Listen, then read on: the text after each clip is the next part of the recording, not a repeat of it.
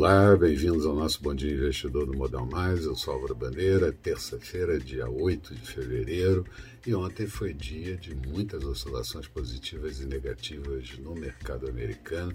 No final da tarde, a bolsa ainda recuperou, mas no finalzinho voltou a cair, principalmente as oscilações fortes no dólar e na bolsa, que acabou sendo acompanhada muito de perto por aqui.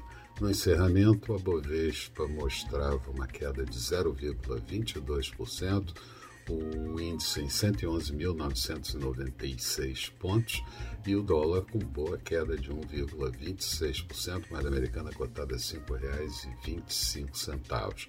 Dow Jones terminou estável e Nasdaq em 0,58%. Foco internacional, ainda na tensão entre a Rússia e a Ucrânia e uma boa mobilização dos Estados Unidos, Europa e da OTAN como um todo. Aqui, expectativa com a ata do cupom que vai ser divulgada daqui a pouco e a PEC dos combustíveis que certamente vai discutir com a volta dos parlamentares a Brasília. Hoje, mercados da Ásia fecharam com viés de alta, Europa começando o dia no campo positivo, mas desacelerando um pouco das máximas, e futuros do mercado americano nas mesmas condições, mas ainda em alta. Aqui, fechamos na faixa dos 112 mil pontos, mas precisa confirmar esse longo período de acumulação e mirar naqueles 115 mil pontos, que seria um movimento de maior tração.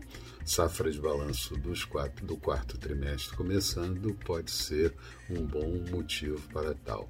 Ontem, a presidente do Banco Central Europeu, Christine Lagarde, minimizou temores de um aperto monetário que só deve acontecer para o final do ano e início do próximo ano o presidente Biden americano advertiu que se houver invasão da Ucrânia, ele e toda a OTAN estarão prontos e que as sanções serão jamais eh, vistas como, como sendo muito fortes.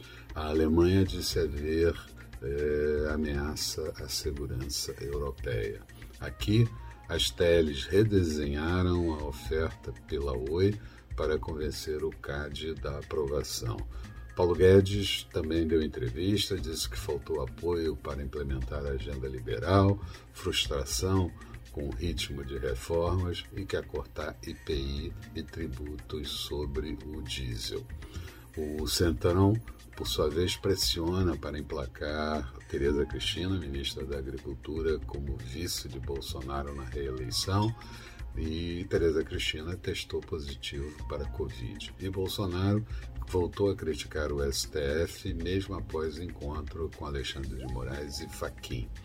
Na agenda do dia, vamos ter a divulgação daqui a pouquinho do IPCS da segunda a quarta semana e também da ata do Copom, que pode esclarecer um pouco essa mudança de ritmo da alta da Selic e nos, e nos, Estados Unidos vamos ter o saldo da balança comercial de dezembro, a confiança do pequeno empresário e ainda, claro, a safra de balanços nos Estados Unidos, na Europa e também por aqui começando. Expectativa para o dia, o Vespa pode até ter alta, mas depende muito da ata do cupom e também do comportamento dos mercados no exterior, que começa a complicar um pouco. Dólar mais forte e juros também dependentes da reunião da ata do cupom. Falando de mercados, Bolsa de Londres agora há pouco subia 0,38%, Paris com alta de 0,52%, Frankfurt com alta de 0,20%, mas como eu disse, afastadas um pouco das máximas. Petróleo WTI que caía bastante e dificulta, dificulta a recuperação da Petrobras, uma queda em Nova York de 2,01%, barril 89 dólares e 41 centavos. O euro negociado em queda, 1,141 do dólar. Notes americanos, títulos de 10 anos, taxa de juros de 1,93%. Futuros do mercado americano, Dow Jones subindo 0,13%, Nasdaq com alta de 0,09%. Eram essas as considerações que eu gostaria de passar. Tenham todos um bom dia, sucesso nos negócios e retomamos tudo no final da tarde com o nosso Boa Noite Investidor. Até lá então.